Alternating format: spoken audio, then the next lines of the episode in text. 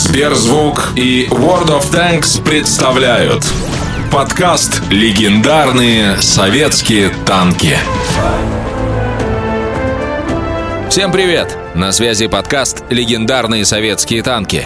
К 101-му дню рождения отечественного танкостроения мы расскажем вам о пяти самых знаковых и культовых боевых машинах советской эпохи.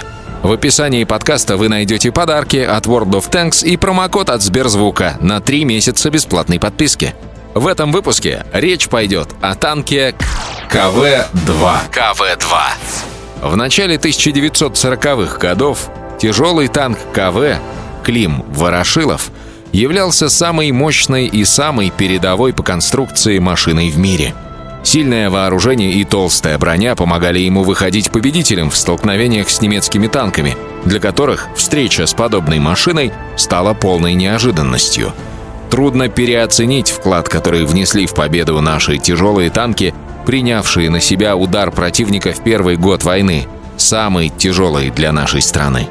С полным основанием можно сказать, что машины КВ в корне изменили само понятие ведения танковой войны – ознаменовали совершенно иной уровень вооружений, бронезащиты и веса танков.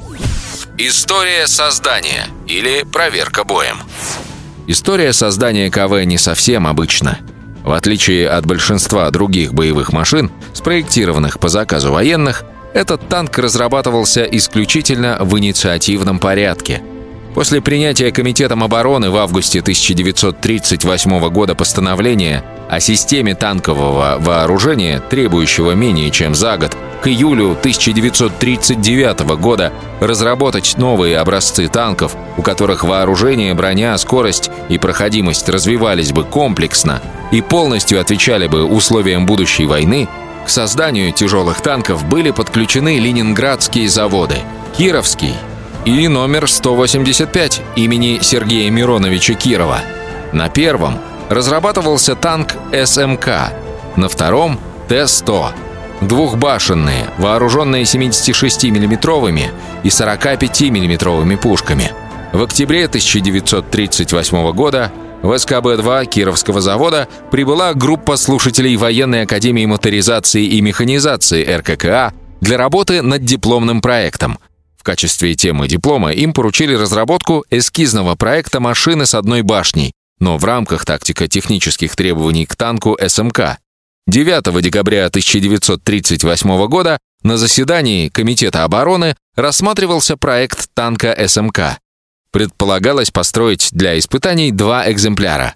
Но вместо второго экземпляра СМК было решено изготовить однобашенный тяжелый танк. Ведь, по сути дела, КВ представлял собой уменьшенный по длине на два опорных катка СМК с одной башней и дизельным двигателем. В августе 1939 года СМК и КВ были изготовлены в металле. В конце сентября оба танка участвовали в показе новых образцов бронетанковой техники на научно-исследовательском бронетанковом полигоне в Кубинке. 30 ноября 1939 года началась Советско-финская война. По решению военного совета Ленинградского военного округа опытные танки СМК, Т-100 и КВ были сняты с испытаний и отправлены на фронт для проверки их в реальной боевой обстановке. Из них сформировали роту тяжелых танков и включили ее в состав 91-го танкового батальона 20-й тяжелой танковой бригады. При этом экипажи машин частично состояли из военных, а частично из заводских специалистов. Накануне отправки КВ на Карельский перешеек с него демонтировали 45 миллиметровую пушку, установив взамен пулемет ДТ калибра 7,62 мм. В своем первом бою 18 декабря 1939 года танк КВ проявил себя хорошо. Несмотря на многочисленные попадания, явных поражений брони он не имел – Правда, выстрелом из противотанкового орудия был прострелен ствол танковой пушки. Кроме этого, на корпусе насчитали следы 43 попаданий снарядов. От сотрясения отсоединился топливный насос, закрепленный двумя болтами. В целом же танк оставался вполне работоспособным. 19 декабря 1939 года тяжелый танк КВ был принят на вооружение Красной Армии. Что касается танков СМК и Т-100, то они также показали себя в довольно выгодном свете. Впрочем, СМК в начале боевых действий подорвался на мине. Но на вооружение они приняты не были, поскольку при более высокой огневой мощи они несли менее толстую броню, обладали большими размерами и весом, а также худшими динамическими характеристиками. КВ-1, КВ-2 и КВ-8. Серийное производство танков КВ началось в феврале 1940 года на Кировском заводе. 31 декабря 1940 года на Челябинском тракторном заводе собрали первый КВ. Одновременно на заводе началось строительство специального корпуса для сборки этих машин. Для 1940 года серийный КВ-1 являлся подлинно новаторской конструкцией, воплотившей в себе самые передовые идеи того времени, индивидуальную торсионную подвеску, надежное противоснарядное бронирование, дизельный двигатель и одно мощное универсальное орудие в рамках классической компоновки. Хотя по отдельности решения из этого набора неоднократно реализовывались ранее на других зарубежных и отечественных танках, КВ-1 был первой боевой машиной, воплотившей в себе их комбинацию. Некоторые эксперты рассматривают его как этапную машину в мировом танкостроении, оказавшую значительное влияние на разработку последующих тяжелых танков в других странах. Классическая компоновка на серийном советском тяжелом танке была применена впервые, что позволило КВ-1 получить наиболее высокий уровень защищенности и большой модернизационный потенциал в рамках этой концепции по сравнению с предыдущей серийной моделью тяжелого танка Т-35 и опытными машинами СМК и Т-100, все многобашенного типа. Основой классической компоновки является разделение бронекорпуса от носа к корме последовательно на отделение управления, боевое отделение и моторно-трансмиссионное отделение. Механик-водитель и стрелок-радист размещались в отделении управления. Три других члена экипажа имели рабочие места в боевом отделении, которое объединяло среднюю часть бронекорпуса и башню. Там же располагалось орудие, боезапас к нему и часть топливных баков. Двигатель и трансмиссия были установлены в корме машины. Однако, как выяснилось, в боевых условиях 76 миллиметровая пушка Л-11 оказалась недостаточно сильной для борьбы с долговременными огневыми точками. Для этой цели было решено создать новый танк КВ-2.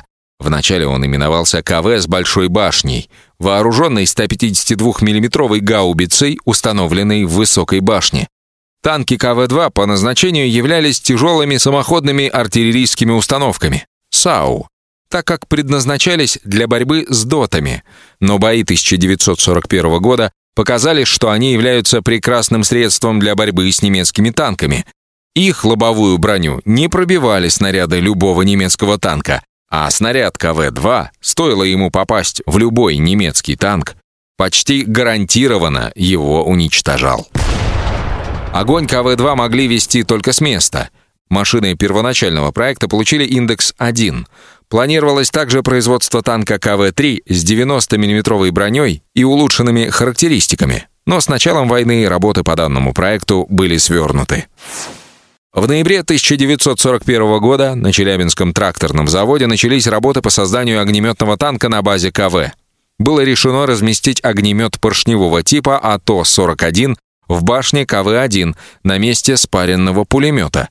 Но при основательных габаритах огнемета его было невозможно установить с сохранением штатной 76,2 мм пушки.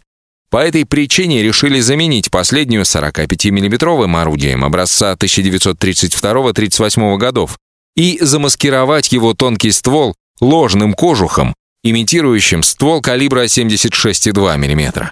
Танк получил индекс КВ-8. Всего с 1939 по 1942 годы было выпущено 3163 КВ-1, 368 КВ-2 и 102 КВ-8. Кроме того, военной приемке были переданы три опытных КВ. Первый — Т-150 и второй — Т-220.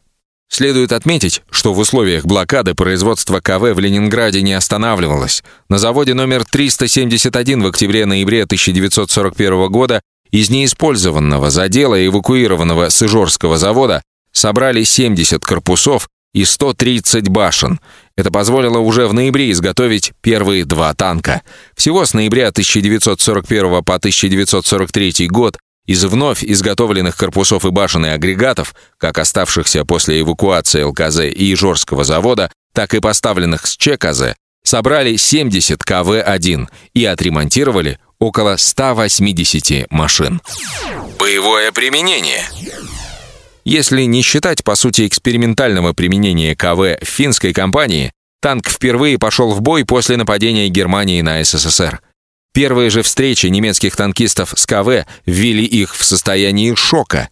Танк практически не пробивался из немецких танковых пушек, противотанковая артиллерия также была малоэффективна. У склонных к мистицизму немцев танк КВ-1 получил прозвище «Гешпенст», в переводе с немецкого «призрак». Поскольку снаряды стандартной 37 миллиметровой противотанковой пушки Вермахта чаще всего не оставляли на его броне даже вмятин. У наших военных КВ вызывал противоречивые оценки.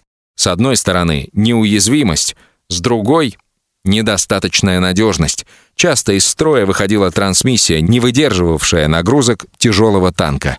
В условиях отступления многие КВ даже с мелкими поломками приходилось бросать или уничтожать, Починка занимала слишком много времени и усилий. Проходимость танка также оставляла желать лучшего. Танк с трудом преодолевал крутые склоны, его не выдерживали многие мосты. Кроме того, он разрушал любую дорогу. С другой стороны, в открытом бою КВ действительно не имел себе равных. Танк превосходно показал себя на поле боя при организации танковых засад и контратак немецких механизированных колонн. В июне 1941 года экипаж танка КВ-1 близ города Рассеяния в Литве в течение суток сдерживал камп в группу, боевую группу 6-й танковой дивизии генерала Франца Ланграфа, оснащенную в основном легкими чешскими танками «Панцер-35Т». Под Староконстантиновым, Юго-Западный фронт, оставленный как замаскированная огневая точка, КВ-1 сражался с врагом двое суток. 20 августа 1941 года во время Кингисеппско-Лужской оборонительной операции КВ-1 под командованием Зиновия Колобанова в одном бою в районе стратегического транспортного узла войсковицы Красногвардейск, ныне Гатчина, подбил из засады 22 танка противника в колонне. Всего же полуротой Колобанова, состоявшей из пяти тяжелых танков КВ-1, совместно с курсантами пограничного училища и ополченцами Ленинграда в тот день в том районе было подбито 43 немецкие единицы бронетехники. 13 июля 1942 года на окраине хутора Нижний Митякин Тарасовского района Ростовской области экипаж тяжелого танка КВ-1 под командованием Семена Коновалова подбил 16 танков, 2 бронеавтомобиля и уничтожил 8 автомашин живой силой противника. Таким образом, в 1941-42 годах КВ был самый мощный из участвовавших в боевых действиях машин. Достойных соперников у него просто не было. Однако в конце 1942 года с появлением у немцев танка «Тигр» КВ моментально устарел. Со своей 88 миллиметровой пушкой с длиной ствола в 56 калибров «Тигр» мог поражать КВ на дистанциях запредельных для последнего. Скоростные КВ. КВ-1С был разработан конструкторским бюро Челябинского тракторного завода в мае-июле 1942 года в связи с жалобами командиров РКК на низкую подвижность и надежность исходного варианта тяжелого танка КВ-1. С целью снижения общей массы танка были несколько уменьшены его габариты и ослаблено бортовое бронирование. В результате этих мер возросли средняя и максимальная скорости движения танка, Вместе с введением новой коробки передач удалось несколько повысить общую надежность машины при ее эксплуатации в войсках. Место командира танка стало оснащаться наблюдательной башенкой, что улучшило обзор поля боя. По сравнению с КВ-1 вооружение осталось прежним, но эффективность его использования возросла. Создание КВ-1С было оправданным шагом в условиях неудачного первого этапа войны. Однако этот шаг лишь приблизил КВ к средним танкам. Армия так и не получила полноценного, по более поздним стандартам, тяжелого танка, который бы резко отличался от средних по боевой мощи. Таким шагом могло бы стать вооружение танка новой, более мощной пушкой калибра 85 мм. Но дальше экспериментов в 1942 году дело не пошло, так как установка 85 миллиметрового орудия потребовало бы более серьезной переработки конструкции башни, чем предполагали в начале. А в перспективе обещало некоторое сокращение объема выпуска КВ-1С зимой 1942-1943 года. Быстро развернуть выпуск новых танковых пушек калибра 85 мм не представлялось возможным. Осенью 1943 года было выпущено некоторое количество КВ-85. Это разработанный на базе КВ-1С танк с 85 миллиметровой пушкой. Но затем производство КВ было свернуто в пользу ИС-1. Всего в 1942-43 годах было выпущено 1088 КВ-1С, 35 КВ-8С, огнеметный вариант, и 148 КВ-85. Стоит также упомянуть тяжелую самоходную артиллерийскую установку Су-152, построенную на базе КВ-1С. Всего построили 670 машин. Благодаря сочетанию подвижности и большой огневой мощи, Су-152 применялись и в роли штурмового орудия, и в роли истребителя танков, и как самоходные гаубицы. КВ всех модификаций использовались до самого конца войны, но их постепенно вытесняли более совершенные тяжелые танки ИС. По иронии судьбы, последней операции, в которой КВ использовались в большом количестве, стал прорыв Карельского вала в 1944 году. Командующий Карельским фронтом Кирилл Афанасьевич Мерецков лично настоял на том, чтобы его фронт получил именно КВ. Мерецков командовал армией в Зимней войне и тогда буквально влюбился в этот танк. Уцелевшие КВ собрали буквально по одному и направили в Карелию, туда, где когда-то началась карьера этой машины. А самым последним эпизодом массового использования танков КВ стала Советско-японская война 1945 года. В составе Забайкальского фронта находилось два полка танков КВ по 35 танков. Танки использовались при штурме города Муданьцзян и одноименного укрепрайона Квантунской армии. К концу войны оставшиеся КВ в основном служили в качестве эвакуационных машин в подразделениях, оснащенных новыми тяжелыми танками ИС, которые, переняв у них эстафету, с триумфом вошли в Берлин. А для тех, кто хочет со всех сторон рассмотреть танк КВ-2 и даже опробовать его в бою, в описании подкаста есть ссылка на World of Tanks – Специально для слушателей нашего подкаста по инвайт-коду WhatsBear, который вы также найдете в описании, можно получить хороший стартовый набор для начинающих танкистов. Тяжелый советский танк пятого уровня «Черчилль-3», стопроцентный экипаж и слот для него, три дня танкового премиум-аккаунта и 200 тысяч кредитов. Код будет действовать до конца октября, так что поторопитесь. Новый выпуск подкаста выходит каждый вторник и доступен только в Сберзвуке. На других платформах он появляется ровно через неделю. Слушайте эксклюзивно в Сберзвуке и играйте World of Tanks. До нового сеанса связи.